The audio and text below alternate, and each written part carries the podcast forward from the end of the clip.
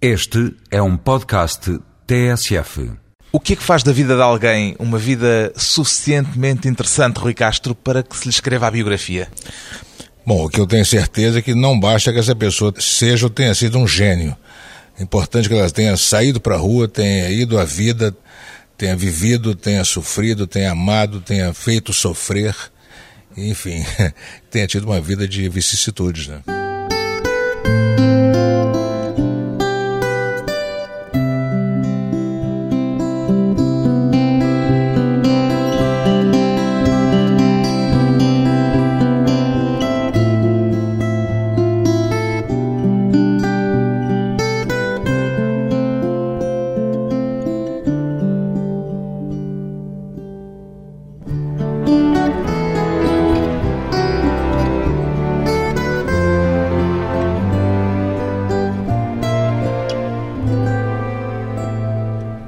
Castro, 59 anos, escritor, considera a biografia Rui Castro um género literário?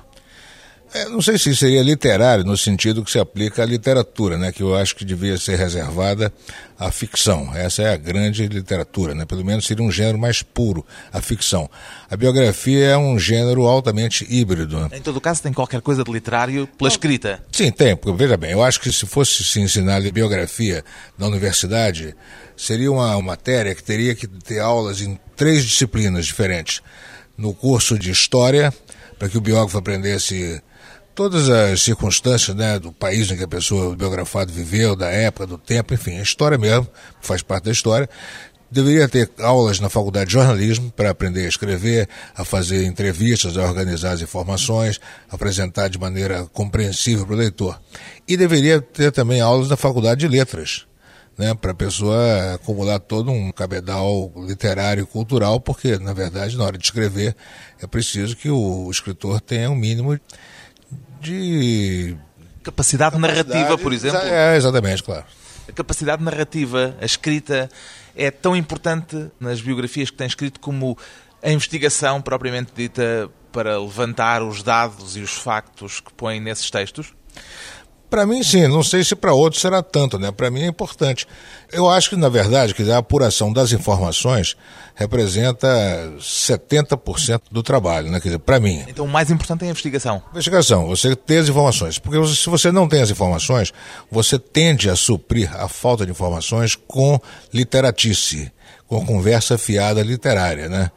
Ao passo que o, que é importante no texto é que ele seja claro, seja objetivo, seja verdadeiro, e se tiver um pouco de charme, um pouco de humor, melhor ainda. Não pode é fazer batota com os factos? Não pode, de maneira alguma, isso é inadmissível. Se quiser, a pessoa quiser fazer batota com os fatos, é melhor que vá logo ser ficcionista, né, porque é, é tão ou mais fascinante do que ser biógrafo. Né? Diria que as suas biografias estão mais próximas do jornalismo do que da literatura, então? Não, eu não digo isso. Eu acho que a biografia é um, é uma, um gênero híbrido que tem a ver com a história, tem a ver com a literatura e tem a ver com o jornalismo. O jornalismo é importante na captação das informações, que é um processo que, no meu caso, leva anos. Digamos que uma, uma biografia me leva três anos de trabalho, eu vou levar dois anos e dois meses na captação das informações, e só o restante escrevendo. A maneira de escrever também é uma coisa importante, porque você escrevendo, você não só está passando informações de maneira clara, objetiva e verdadeira, como você está reconstituindo todo um universo, uma época para o leitor, de modo que ele mergulhe ali. E no meu caso, veja bem, o que é importante para mim quando uma pessoa lê um livro meu, eu quero que a pessoa se mude para a época que eu estou descrevendo. Eu quero que ela esqueça que o mundo exterior existe. Deixa de existir Lisboa, ou Rio, ou Brasil, ou Portugal, ou o mundo. A pessoa se muda para dentro do universo que eu estou descrevendo. Essa, pelo menos, é a minha intenção. De que forma é que o seu trabalho de décadas como jornalista lhe serviu para escrever estas biografias que já publicou? Me serviu basicamente para captação de informações. Esse trabalho me ensinou a fazer uma entrevista, me ensinou a fazer perguntas, me ensinou a esperar pelas respostas, ouvir as respostas, tomar nota, colocar o meu entrevistado muito à vontade para ele de repente dizer coisas para mim que ele não diria normalmente. Me ensinou também a ir para casa com as informações e organizar essas informações de modo que quando eu for escrever o livro, elas estejam lá prontas, disponíveis à minha espera. Enfim, todo esse trabalho, essa tarimba de convívio com as pessoas foi útil para mim em uma das etapas das biografias. Se não tivesse passado pelo jornalismo, estes livros que tem escrito seriam diferentes? Eu acho que sim, porque esses livros se baseiam fundamentalmente nas informações. E o jornalismo consiste em captar informações. Isso é 95% do jornalismo consiste em captar informações. Pois bem, o escritor brasileiro Rui Castro, depois de uma longa carreira como jornalista, tornou-se o premiado autor de livros sobre o Rio de Janeiro, sobre a Bossa Nova, o autor de antologias sobre o humor, o biógrafo de figuras como Garrincha, o futebolista, Nelson Rodrigues, o dramaturgo e cronista, e Carmen Miranda. Há alguma coisa em comum entre os três, Rui Castro? A cantora, o escritor e o futebolista? Ah, sim, várias coisas em comum. Para começar, a minha admiração por eles, evidentemente. Quer dizer, eu... Foi isso que foi determinante? Sim, quer dizer, quando eu escolho o objeto de uma biografia, é sempre uma pessoa cuja obra eu admire e por cuja vida eu tenha grande curiosidade. O fato de eu admirar a obra dessa pessoa não quer dizer que eu vou fazer uma biografia a favor. O que eu busco é a verdade da vida delas. Essa verdade pode ser desagradável, tanto que você sabe que eu vivo tendo problemas com os herdeiros dos meus biografados. A família do Garrincha não gostou nada do livro que escreveu sobre ele. Estou 11 anos de aborrecimento, só isso. Não gostaram nada. Mas eu parto realmente de uma admiração inicial. Agora, admiração por quê, afinal? Porque essas três pessoas, Garrincha, Nelson Rodrigues e Carmen, foram grandes intuitivos Nenhuma delas entrou para uma faculdade, para uma universidade, para aprender a ser Carmen Miranda ou Garrincha ou Nelson Rodrigues. São pessoas geniais, de certa maneira, que nasceram com essa genialidade, nasceram com essa capacidade de fazer coisas, de escrever coisas fabulosas como Nelson Rodrigues, de dar dribles desconcertantes como Garrincha, de cantar e de ser daquela maneira como a Carmen era.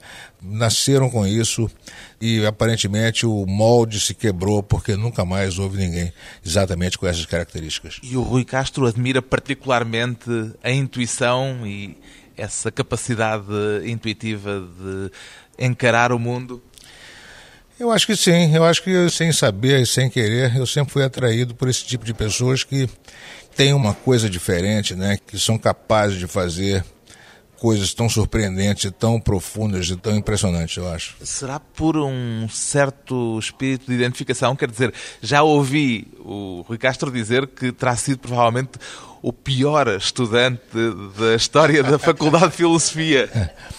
Eu fui, realmente, eu não, não, digo isso porque eu me orgulho disso, ao contrário, até lamento muito, porque eu é que sei, na hora de trabalhar, na hora de escrever, quer dizer, como eu sou obrigado a preencher lacunas que não deveriam existir se tivesse tido uma educação um pouco mais formal. Mas onde eu queria chegar era a esse lado intuitivo que, pelos vistos, também partilha. É possível, quer dizer, desde muito cedo, né, que eu aprendi a fazer certas coisas meio sozinho, na verdade, quer dizer, Talvez eu esteja realmente tentando só mostrar que eu também sou intuitivo, mas a maioria das pessoas acho que faz muita coisa por intuição também. Né? Destas três biografias, a biografia que lhe deu mais trabalho foi claramente a de Carmen Miranda. Olha, o último livro é sempre o mais difícil e o mais complexo, o mais trabalhoso. Mas este foi o que levou mais tempo, é, por exemplo? Efetivamente foi, levou cinco anos. Mas eu sempre estou agora, e até também sem querer, eu sempre acrescento uma dose maior de dificuldade. Eu sempre ponho um desafio maior para mim, sempre ponho uma meta mais distante que vai me dar mais trabalho para chegar lá. O montanhista que quer chegar cada vez a uma montanha mais, mais alta. Exatamente, é. é. Pode-se estabelecer como regra que numa biografia as dificuldades aumentam à medida que a figura a biografar está mais afastada no tempo? Bom, eu só trabalho com biografados que já morreram há 30, 40 ou 50 anos. Né? Carmen Miranda é mais antiga. Mais, exatamente, que ela já tinha 50 anos de morte, quando eu comecei praticamente. O principal problema disso é que as fontes de informação também são pessoas de mais idade, que também já morreram ou estão muito idosas. Né? Então, quando eu tive a ideia de fazer o livro da Carmen, que foi em dezembro de 2000, eu já tinha em mente que o meu, a minha fonte de informação mais jovem, de pessoa que tenha conhecido efetivamente a Carmen em vida, estaria com 80 anos, no ano 2000. Né? Ou seja, como é que eu vou achar no Rio tanta gente com 80 anos para cima que tenha conhecido a Carmen? Eu achei até que eu não ia quase conseguir. Resultado, no final do trabalho já tinha falado com dezenas e dezenas de dezenas. Carmen Miranda, obviamente, o Rui Castro não a conheceu. O Garrincha conheceu ou não? Conheci o Garrincha, bom, vi o Garrincha jogar. Viu jogar? Viu jogar várias vezes, inclusive a primeira vez que foi o Maracanã na vida foi no segundo semestre de 1958 com meu pai, ver o jogo Flamengo e Botafogo. O Flamengo perdeu esse jogo, o Botafogo ganhou 3 a 2. É curioso porque o Rui Castro é um torcedor do Flamengo e fez a biografia de um grande jogador do Botafogo. Mas para você ver como, na verdade, eu tenho um, sempre um escopo mais amplo quando se trata de entrevista. Eu não faria, por exemplo, a biografia do Zico, por vários motivos. Primeiro, porque ele está vivo e eu não gostaria de biografar o Zico e não gostaria que ele morresse tão cedo. Segundo, que eu não sei se eu teria a necessária objetividade para biografar o Zico. Mas o Garrincha, eu teria essa objetividade e tive. Né? Viu jogar, não o conheceu pessoalmente. Quanto ao Nelson não, Rodrigues, é, conheceu? Com relação ao Garrincha, eu vi o Garrincha em campo várias vezes. Eu, eu vi o Garrincha uma vez ao vivo, numa repartição pública no Rio. Quer dizer, eu vi o Garrincha se locomovendo, vi ele falando, vi como ele se dirigia às pessoas, que eu acho interessante, acho importante. Inclusive, eu acho até prejudicial que o biógrafo tenha sido amigo do biografado. Para mim seria complicado até fazer uma biografia do Tom Jobim pelo fato de ter sido amigo dele. Mas o Nelson Rodrigues, por exemplo, eu vi o Nelson Rodrigues ao vivo, no mesmo ambiente, algumas dezenas de vezes. Mas não esteve próximo dele nunca? Tive, conversei com ele e tudo mais, entrevista, fiz uma longa entrevista não com foi ele. Amigo, não foi amigo, não foi próximo? Não, não era amigo, não, não era amigo. Eu era amigo de amigos dele que davam festas, às quais ele comparecia, então eu passei assim várias noites, de várias horas, na presença do Nelson Rodrigues. Mas isso não é vantagem nenhuma, porque o Nelson era muito conhecido. Todos, a Heloísa Seixas, minha mulher, por exemplo, trabalhou com ele no Globo, via o Nelson Rodrigues todos os dias.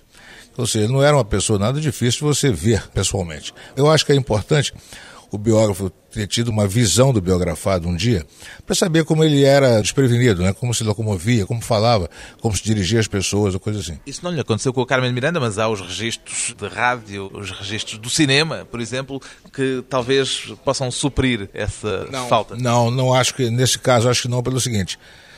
A Carmen do cinema não era a Carmen da vida real. Aquilo era um personagem personagem que falava mal inglês, falava com muito sotaque, que era um personagem sempre irritado, sempre de mau humor, sempre zangado, enciumado, sempre.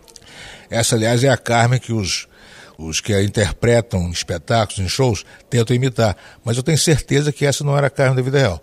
A Carmen da vida real, me parece, é a que me foi narrada e mostrada por dezenas de pessoas que a conheceram e que me descreveram uma Carmen simpática, sorridente, agradável, generosa, humana. Né? Essa sim, acho que é a verdadeira Carmen, que eu não vi, mas acabei vendo pelos olhos e pela descrição das dezenas de pessoas com quem eu falei. A Carmen Miranda, que Rui Castro descobriu por terceiros e que restitui na biografia que escreveu dela. Depois de uma breve pausa, voltamos com Rui Castro, justamente, a literatura, a música, o futebol e o Rio de Janeiro.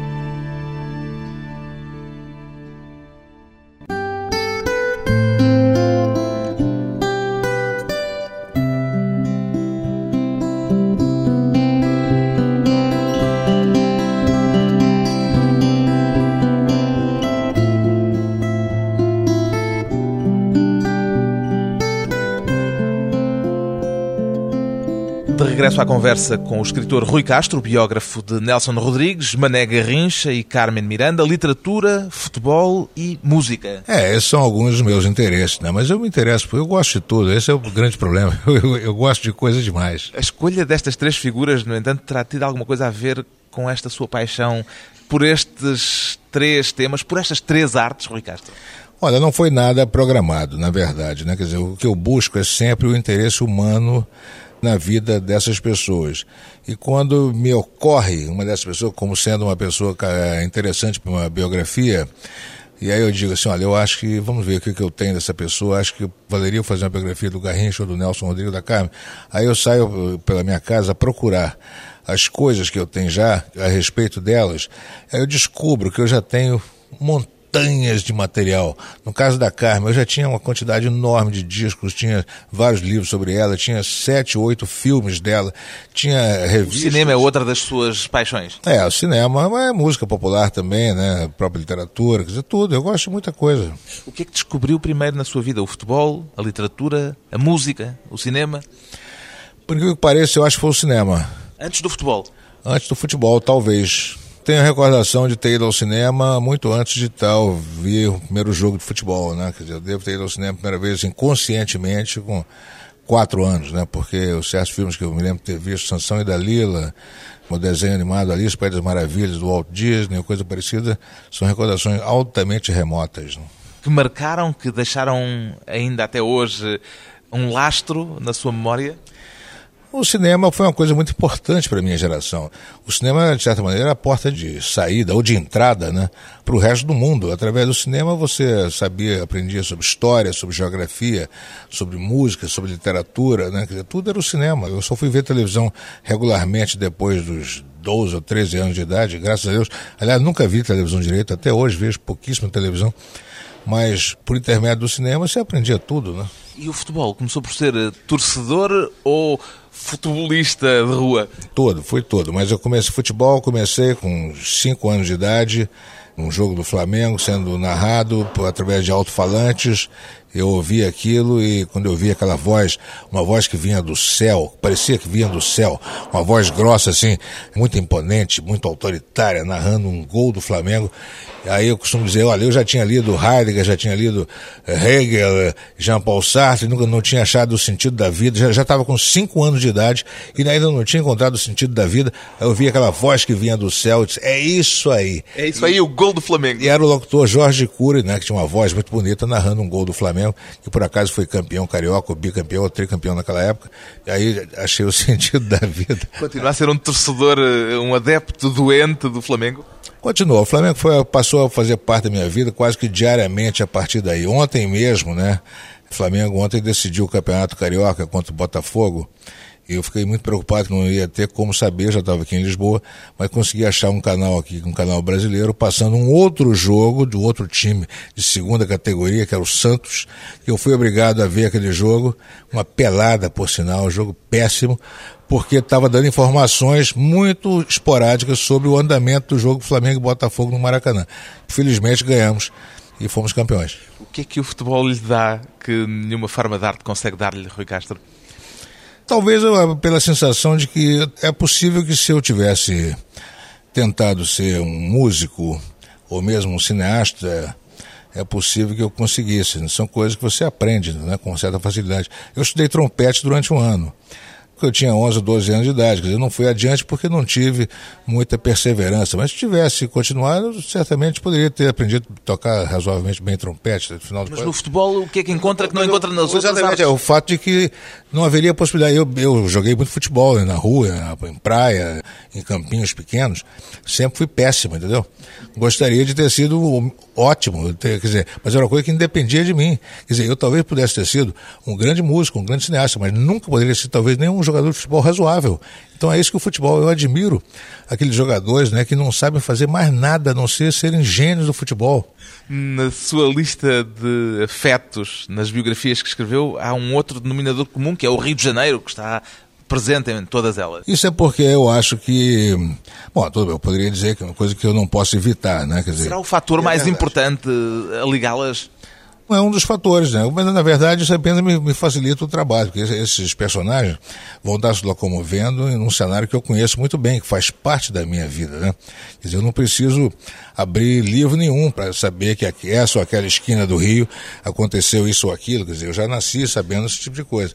Eu já me, me ofereceram outros assuntos interessantes passados em outras cidades eu recusei delicadamente porque eu teria que estudar muito para aprender sobre aquele ambiente onde se passa a história. Faltava-lhe o cenário. É, a história se passando no Rio, já, o cenário já está praticamente todo definido. Sendo que eu tenho uma, um amor tão profundo pelo Rio que tudo que aconteceu e acontece no Rio me interessa. Então, quer dizer, eu posso me jogar com mais dedicação ao trabalho ainda. Do que é que mais gosta no Rio ainda hoje?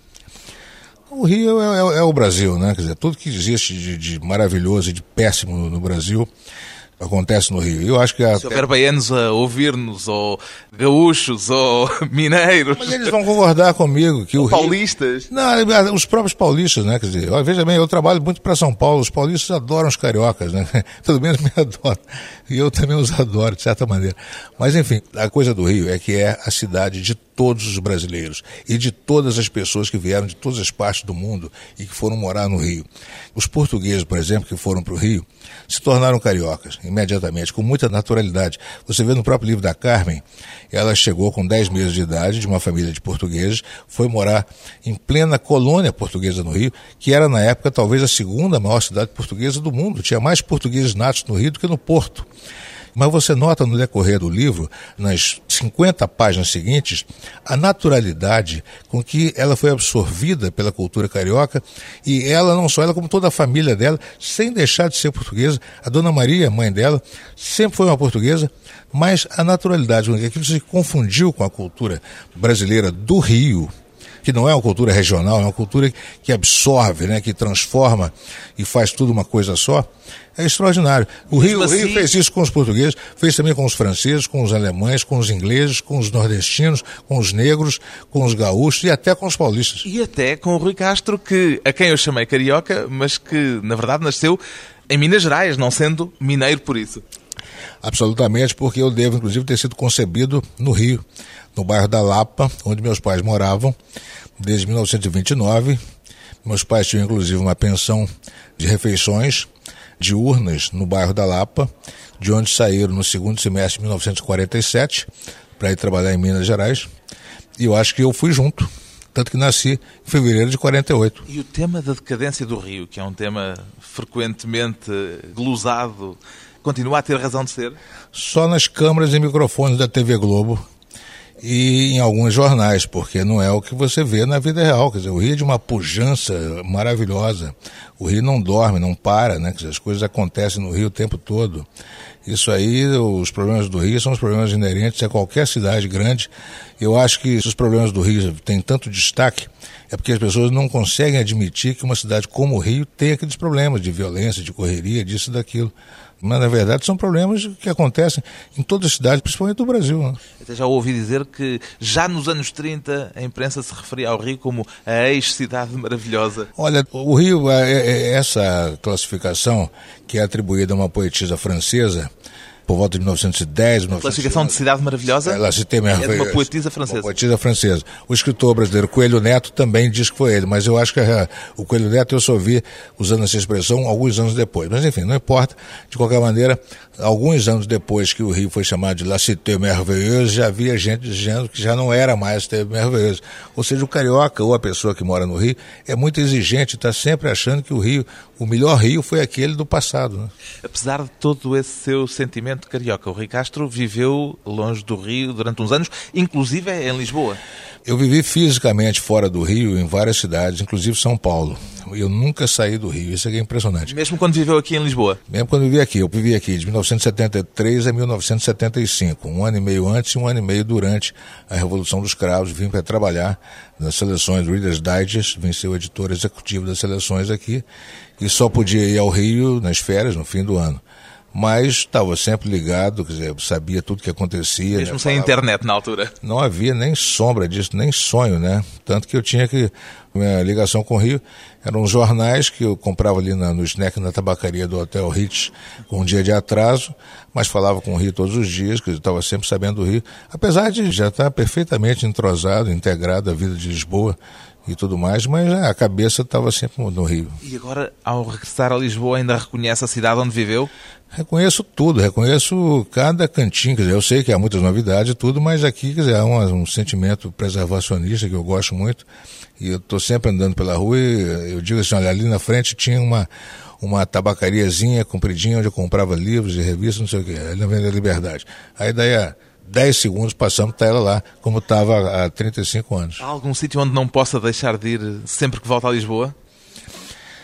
Olha, eu diria que alguns lugares que eu frequentava muito, na verdade, já não tem mais aquela importância que tinha. Pra você ter uma ideia, um lugar interessantíssimo que havia nos anos 70 era o Apolo 70. O centro comercial, que foi o primeiro em Lisboa. Exatamente, é. ali você tinha, antes da Revolução, era um dos poucos lugares onde você via muitos jovens em Lisboa. Os jovens frequentavam muito aquele lugar. Bom, eu era jovem, eu tinha 20, 24, 25 anos. Tinha um cinema ali onde eu assisti vários filmes.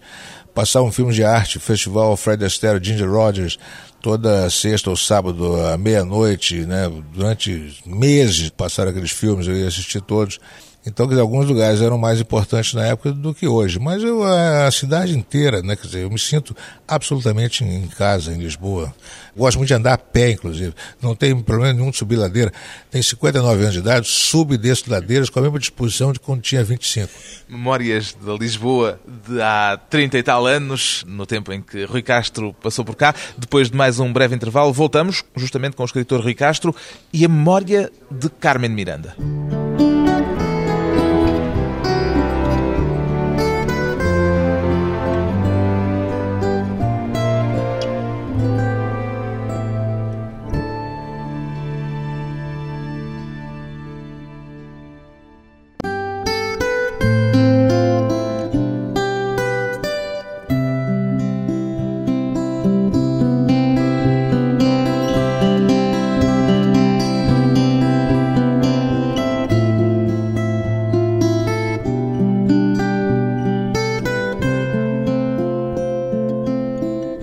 Conversa com o escritor Rui Castro, biógrafo de Nelson Rodrigues, Mané Garrincha e Carmen Miranda, literatura, futebol e música. É, esses são alguns dos meus interesses, né? mas eu me interesso, eu gosto de tudo, esse é o grande problema, eu, eu, eu gosto de coisa demais. A escolha destas três figuras, no entanto, terá tido alguma coisa a ver com esta sua paixão por estes três temas, por estas três artes, Rui Castro?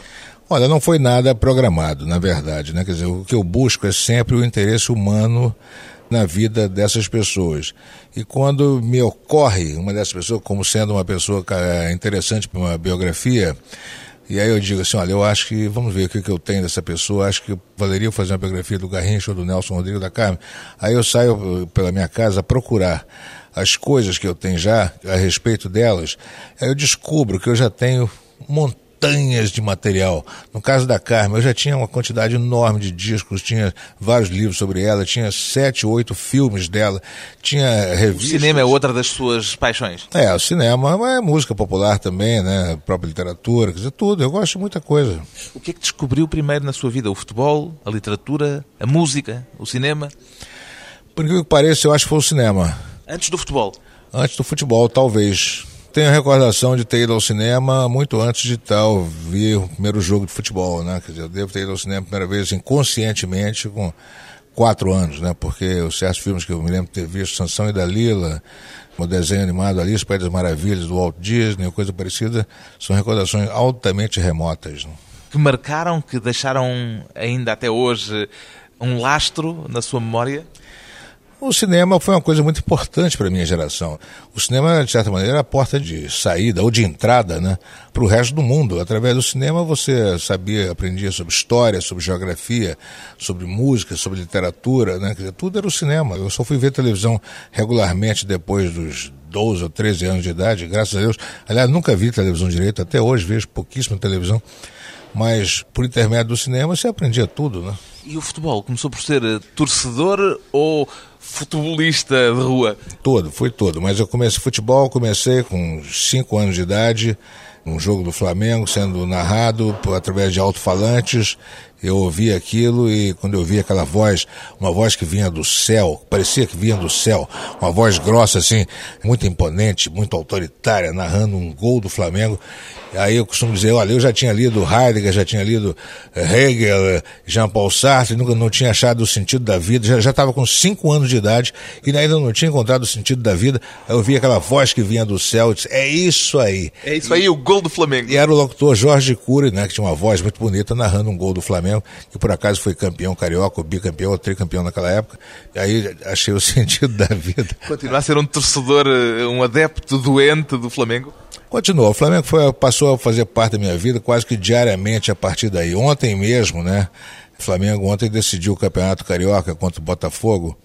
Eu fiquei muito preocupado que não ia ter como saber, já estava aqui em Lisboa, mas consegui achar um canal aqui, um canal brasileiro, passando um outro jogo de outro time de segunda categoria, que era o Santos, eu fui obrigado a ver aquele jogo, uma pelada por sinal, um jogo péssimo, porque estava dando informações muito esporádicas sobre o andamento do jogo Flamengo e Botafogo no Maracanã.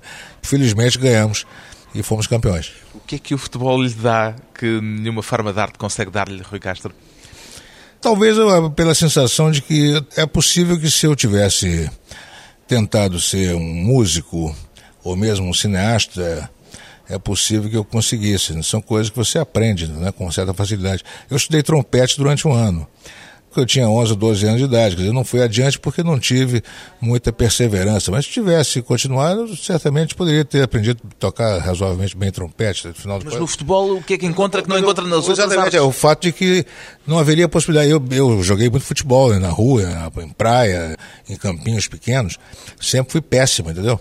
Gostaria de ter sido ótimo, quer dizer, mas era uma coisa que independia de mim. Quer dizer, eu talvez pudesse ter sido um grande músico, um grande cineasta, mas nunca poderia ser talvez nenhum jogador de futebol razoável. Então é isso que o futebol, eu admiro aqueles jogadores né, que não sabem fazer mais nada a não ser serem gênios do futebol.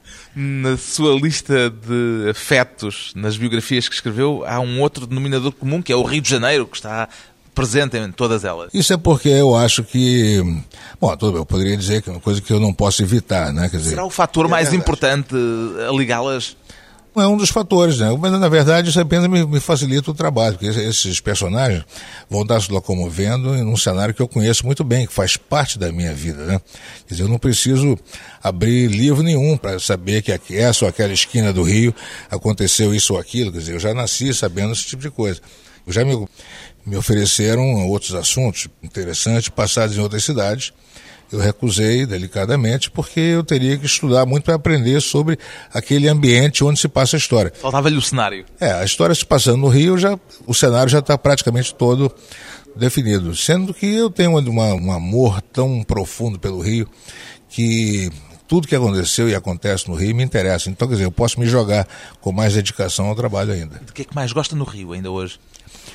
O Rio é, é, é, o Brasil, né? Quer dizer, tudo que existe de, de maravilhoso e de péssimo no Brasil acontece no Rio. Eu acho que a... Se houver baianos a ouvir-nos, ou gaúchos, ou mineiros... Mas eles vão concordar comigo que ou o paulistas. Rio... Não, os próprios paulistas, né? Quer dizer, veja bem, eu trabalho muito para São Paulo, os paulistas adoram os cariocas, né? Pelo menos me adoram. E eu também os adoro, de certa maneira. Mas, enfim, a coisa do Rio é que é a cidade de todos os brasileiros e de todas as pessoas que vieram de todas as partes do mundo e que foram morar no Rio. Os portugueses, por exemplo, que foram para o Rio, se tornaram cariocas imediatamente, com muita naturalidade. Você vê no próprio livro da Carmen, ela chegou com 10 meses de idade, de uma família de portugueses, foi morar em plena colônia portuguesa no Rio, que era na época talvez a segunda maior cidade portuguesa do mundo. Tinha mais portugueses natos no Rio do que no Porto.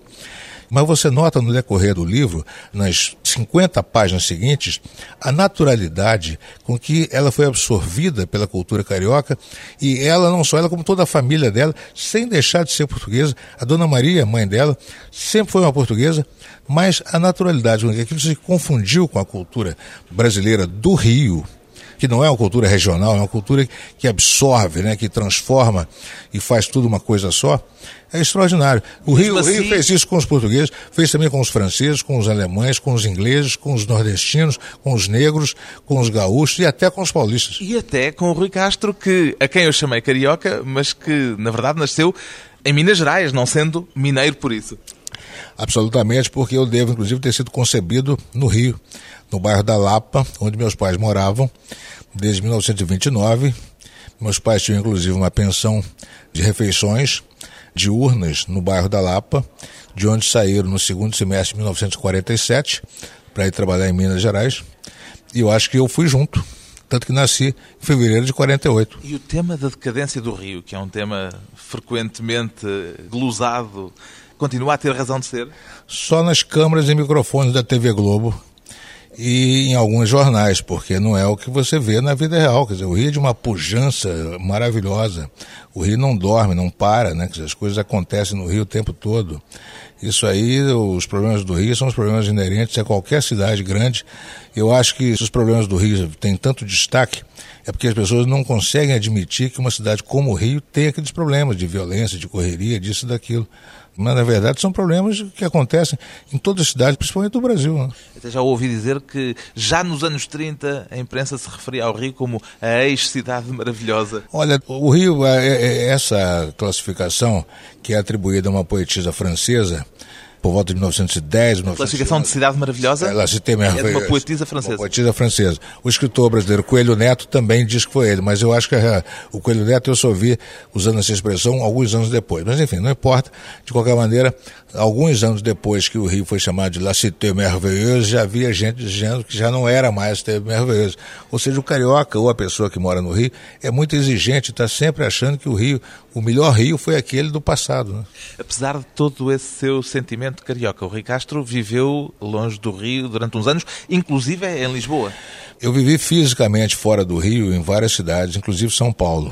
Eu nunca saí do Rio, isso é impressionante. Mesmo quando viveu aqui em Lisboa? Mesmo quando vivi aqui. Eu vivi aqui de 1973 a 1975, um ano e meio antes e um ano e meio durante a Revolução dos Cravos. Vim para trabalhar nas seleções Reader's Digest, vim ser o editor executivo das seleções aqui, e só podia ir ao Rio nas férias, no fim do ano mas estava sempre ligado, quer dizer, sabia tudo que acontecia. Mesmo né? sem Falava... internet na altura. Não havia nem sombra disso, nem sonho, né? Tanto que eu tinha que.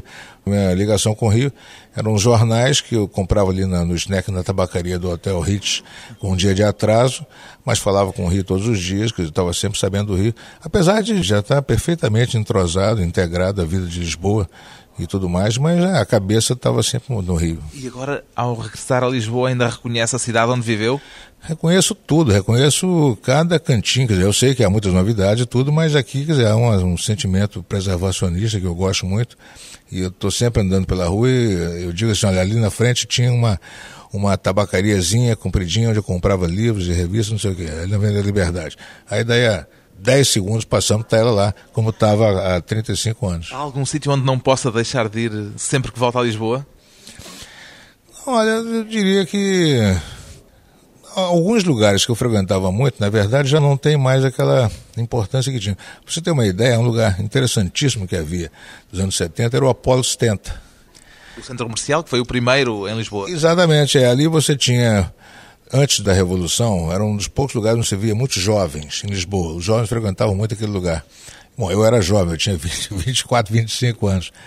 Tinha um cinema ali onde eu assisti vários filmes passavam filmes de arte, festival Fred Astaire, Ginger Rogers, toda sexta ou sábado à meia-noite, né? Durante meses passaram aqueles filmes, eu ia assistir todos. Então, dizer, alguns lugares eram mais importantes na época do que hoje. Mas eu, a cidade inteira, né? Quer dizer, eu me sinto absolutamente em casa, em Lisboa. Gosto muito de andar a pé, inclusive. Não tem problema nenhum de subir ladeira. Tem 59 anos de idade, subo e desço ladeiras com a mesma disposição de quando tinha 25. Memórias da Lisboa de há 30 e tal anos, no tempo em que Rui Castro passou por cá. Depois de mais um breve intervalo, voltamos justamente com o escritor Rui Castro e a memória de Carmen Miranda.